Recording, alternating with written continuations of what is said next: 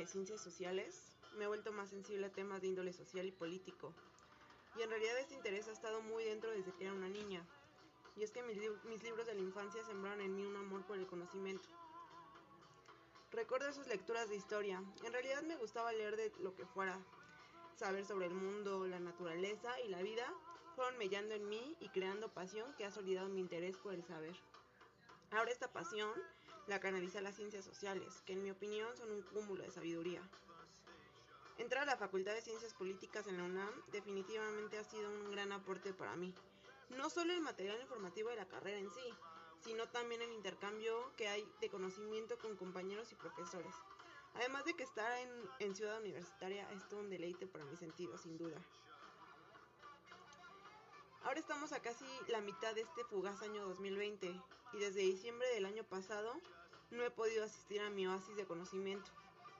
En diciembre se suspendieron las clases por una cuestión de protesta femenina, donde este grupo de mujeres cerraron por completo las instalaciones sin esperanza de devolverse pronto. Estamos ya en mayo y sigo sin poder asistir a la escuela y ahora también al trabajo o cualquier sitio que implique salir de mi casa. Y no, las feministas de mi país, o al menos no las que tomaron la facultad, son tan radicales para mantenerme en el exilio. Desafortunadamente esta situación la ha provocado un pedazo de código genético, es decir, un virus biológico. En menos de tres meses, un virus llamado SARS-CoV coronavirus, coronavirus para los amigos, puso al mundo en jaque en todos sentidos, causando un gran número de muertes y contagios alrededor de todo el mundo. El primer registro se tiene sobre la, que se tiene perdón, sobre la aparición del, del virus data del 13 de diciembre del 2019. Y debido a esto en México se tomaron medidas como suspensión de actividades o actividades que impliquen salir a la calle. Además, como otra medida de prevenir esa enfermedad, se ha pedido a la gente se confine en sus casas. Pero lo más raro para mí en esta situación es que estoy acostumbrada a los cambios periódicos, no a los cambios repentinos, como los que esta dura situación me ha traído. Mi vida normal es estudiar por las mañanas, jugar con mi hijo y hacer las actividades cotidianas. Por las tardes trabajo en una tienda de ropa, donde por cierto mucha gente busca saciar su vacío consumiendo ropa. En fin, esa es esa es la razón por la que todo el tiempo que llevo trabajando ahí desea algo fortuito. Que pasara, no sé, algo, ya saben, algo como una invasión alienígena o cualquier cosa que ya sabía que no pasaría. Por las noches me dedico un poco de tiempo. Me gusta estar conmigo, pues conozco más de, de, mi realidad estando conmigo. Lo cotidiano de este rato es justo antes de dormir. No sé, suelo leer últimamente Solo leo las lecturas académicas debido al tiempo. Después miro videos en YouTube. Me pierdo viendo videos de ciencia o de algún tema político. Algo, pero tiene que ser informativo para que me interese. Pues si no, no, si no, no encuentro que me nutra. Y si no me nutre, siento que estoy desperdiciando mi tiempo libre. En fin, se podría decir que eso es lo normal de mi día a día. Y ahora, mm, pues ahora me encuentro en el resultado de lo que todos los días deseé por dos años. Algo fortuito pasó, un virus que mutó para poder hospedar humanos, ahora provoca una enfermedad llamada COVID-19 que si se complica puede ser letal. Lo que ha hecho que gran porcentaje de las actividades económicas se detuvieran, entre ellas las actividades en mi trabajo y cualquier otra actividad que sea fuera o implique concentración de gente. Mis días han cambiado. Ahora mi tiempo sí es mi tiempo y solo yo soy responsable de administrarlo. Y ahora me doy cuenta que en realidad un día mal administrado es un día que va en la decidida del hacer. Aunque el mundo en sí es dinámico, ese dinamismo ya era parte de la rutina y no me causaba gran asombro. Yo quería asombro provocado por cambios en el mundo, cambios reales. Quería vivir el asombro que vivieron los que presenciaron la Segunda Guerra Mundial, por ejemplo, y ahora está pasando, está pasando eso impactante y aunque no es tan brutal como una guerra, el impacto que está teniendo y tendrá este virus, me atrevo a decir que será un que será un impacto que cambiará el mundo. Lo digo después de haber reflexionado este tema justo antes de que las medidas de cuarentena se tomaran en México.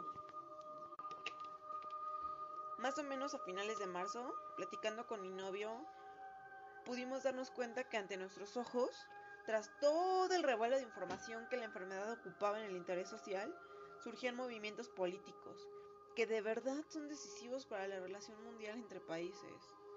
Aunque principalmente hablamos de las posibles reacciones del proyecto que el presidente Andrés Manuel López Obrador tomaría ante la latente pandemia, y cómo éstas podrían hacer grandes cambios que impulsarían al país a un mejor nivel o por lo contrario, también serían un riesgo o un problema serio.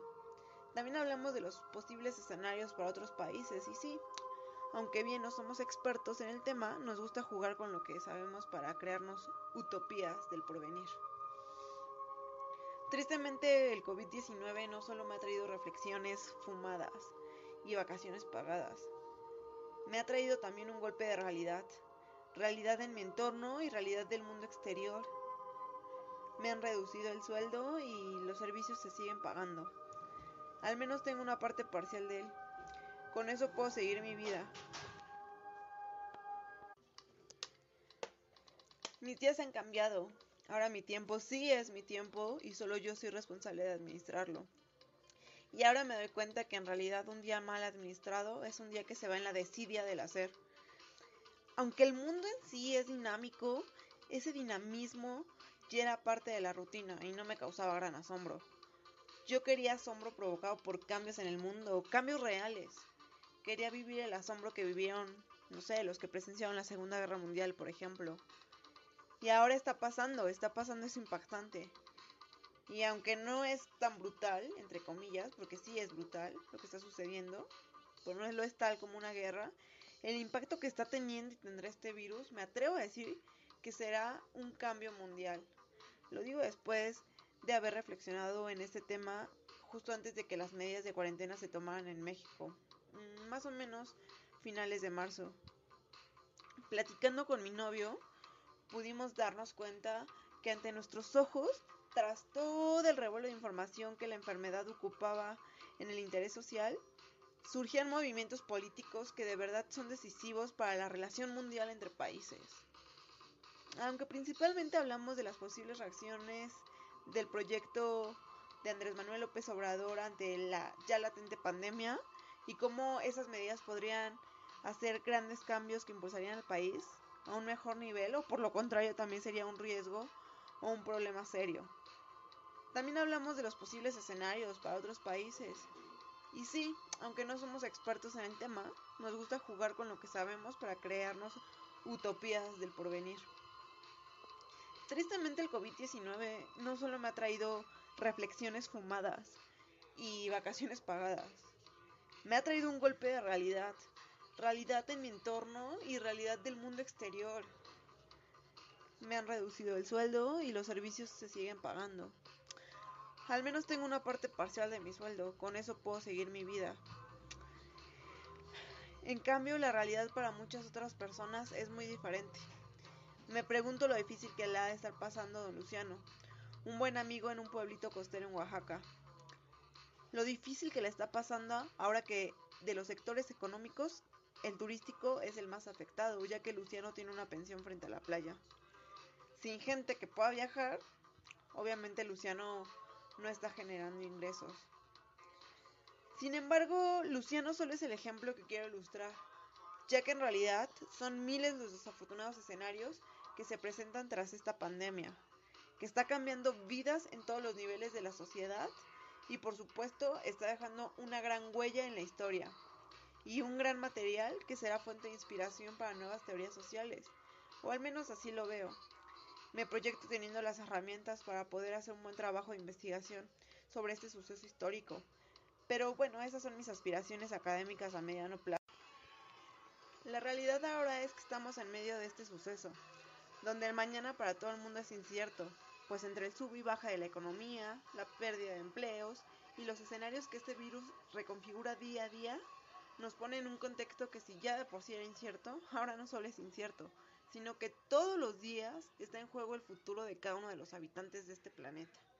Entre que si Donald Trump no aprovecha para aprovecha para una invasión en Venezuela, o entre que si muchos gobiernos neoliberales ya endeudaron a su país o tomaron dinero de su Producto Interno Bruto, con enredos de corrupción, hace que el, futuro de millones de personas esté en juego, en manos de personas con intereses propios.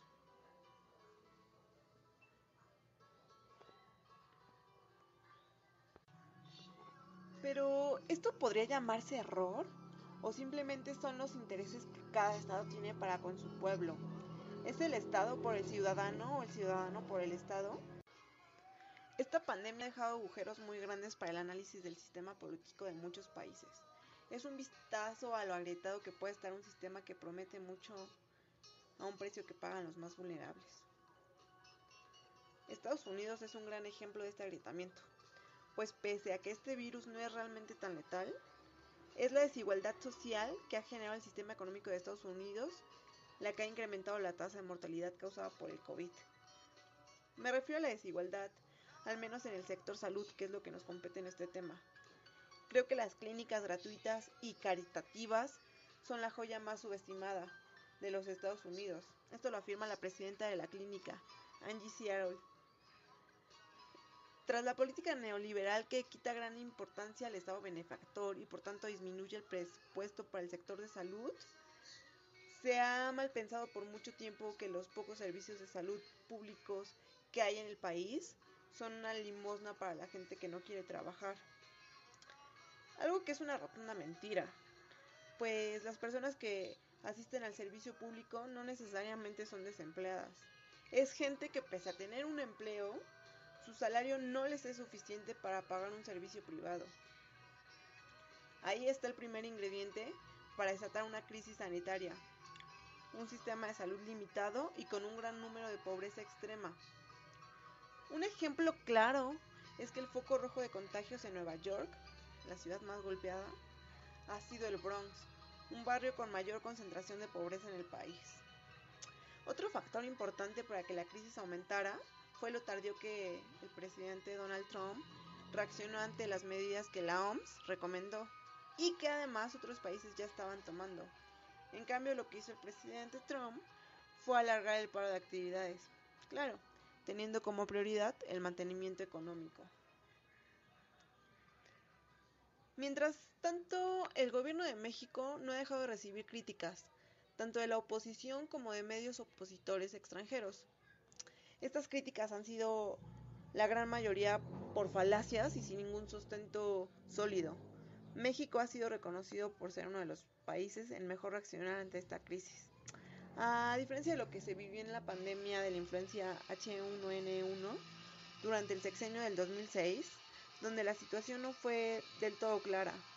Este gobierno ha informado diariamente a través del subsecretario de Salud, Hugo López Gatel, datos sobre cómo avanza el virus en el país. Con el método llamado Centinela se puede hacer una mejor predicción de los contagios posibles. Antes de que se disparen sin poder prepararse, dicha medida se toma principalmente para poder evitar una saturación del sistema de salud que de por sí ya es deficiente por los gobiernos anteriores que, que queriendo aplicar este sistema neoliberal dejaron de invertir en el sistema de salud público y realmente hay muy pocos hospitales y, otros tantos están en mal funcionamiento o están a, media obra. Entonces es muy difícil también que, que no lleguemos a una saturación. Pero pues estas son las medidas que intentan no llegar a, extremos como, como lo ha llegado Estados Unidos. Pues según el doctor Hugo López Gatel, sustentado con evidencia científica, afirma que las pruebas rápidas no son útiles y fuera de serlo son además un desperdicio de recursos, un peligro, pues la atención no es 100% confiable y imagínense que alguien que sí tenga la infección en una prueba que no funcione, salga que no tiene y, y esta persona haga su vida normal y pues la infección se extienda, el virus se extienda porque la persona no toma las precauciones de resguardo, de confinamiento. Como lo reflexionado a finales de marzo, esta situación ha provocado grandes movimientos geopolíticos. Uno de los más importantes sobre la economía mundial ha sido la baja en la producción de petróleo, donde Rusia y Emiratos Árabes en un principio no llegaron a ningún acuerdo para solucionar esta reducción de compra de petróleo. Por lo contrario, ambos aumentaron su producción, pese a que la demanda bajó rotundamente por el paro de actividades en casi todo el mundo. Esto provocó la caída del precio a casi el 60%, teniendo como consecuencias negativas para países productores como Estados Unidos. Debido a esto, el estado de Washington amenazó con romper relaciones con la OPEP e incluso imponer aranceles al petróleo árabe. Después de esta amenaza, claro, miembros de la OPEP Plus accedieron a reducir, la, producción hasta que la demanda se estableciera a la normalidad. México también aceptó reducir su producción solamente un 6%, ya que la producción que genera México es menor a la que generan países como Estados Unidos, Rusia o Emiratos Árabes, mucho menor, por lo tanto se negoció que la reducción fuera menor, fuera proporcional pues los otros países redujeron el 23%. Sí hubo una reducción más grande por otros países. Desde mi punto de vista, esta pandemia tiene mayor rigor gracias al escenario perfecto que la globalización ha dejado. Por una parte, el neoliberalismo y la privatización del sector salud de países desarrollados ha traído como consecuencia que la población en pobreza no pueda atenderse durante esta enfermedad y por ende muera. El gran número de personas con trabajos informales debido a la mala repartición de riquezas, los cuales no pueden tomar cuarentena y contribuyen a esparcir el virus, y por otra parte, la conexión tan inmediata entre países al ya no estar aislados, el virus pudo avanzar alrededor de casi todo el mundo. Con la facilidad con la que ahora se viaja a cualquier parte del mundo, así como con tal rapidez, el virus se esparció por todo el planeta. El problema que enfrenta la población de México, además de la carencia sanitaria heredada por sexenios anteriores, es la falta de madurez. Madurez para acatar una medida preventiva y de responsabilidad. Estoy de acuerdo que mucha gente depende de un trabajo independiente y vive al día. Sin embargo, el gobierno está actuando con ayudas económicas para que cada vez sean más las personas las que se queden en casa y las que realmente puedan resguardarse lo hagan. No debería ser necesario que el gobierno tenga que imponer multas para que la gente respete el aislamiento.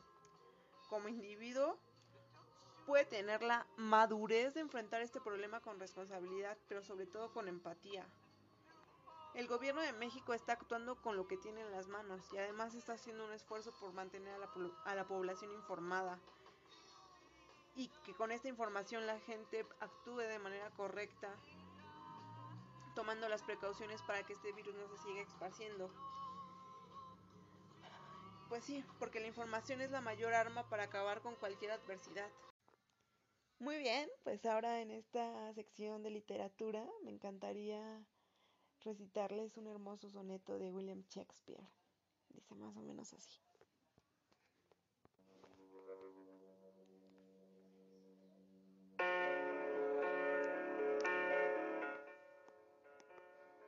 No llores por mí cuando haya muerto y oigas las legumbres campanas anunciar al mundo que he partido del vil mundo a morar con vil gusano. Si lees esta línea, no recuerdes qué mano la escribió. Tanto te amo que prefiero me entregues al olvido a que sufras dolor por recordarme.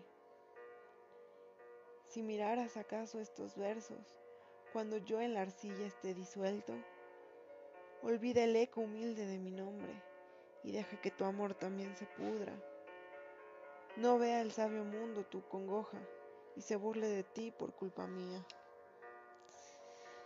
conmovedor, William Shakespeare. Muchas gracias por escucharme.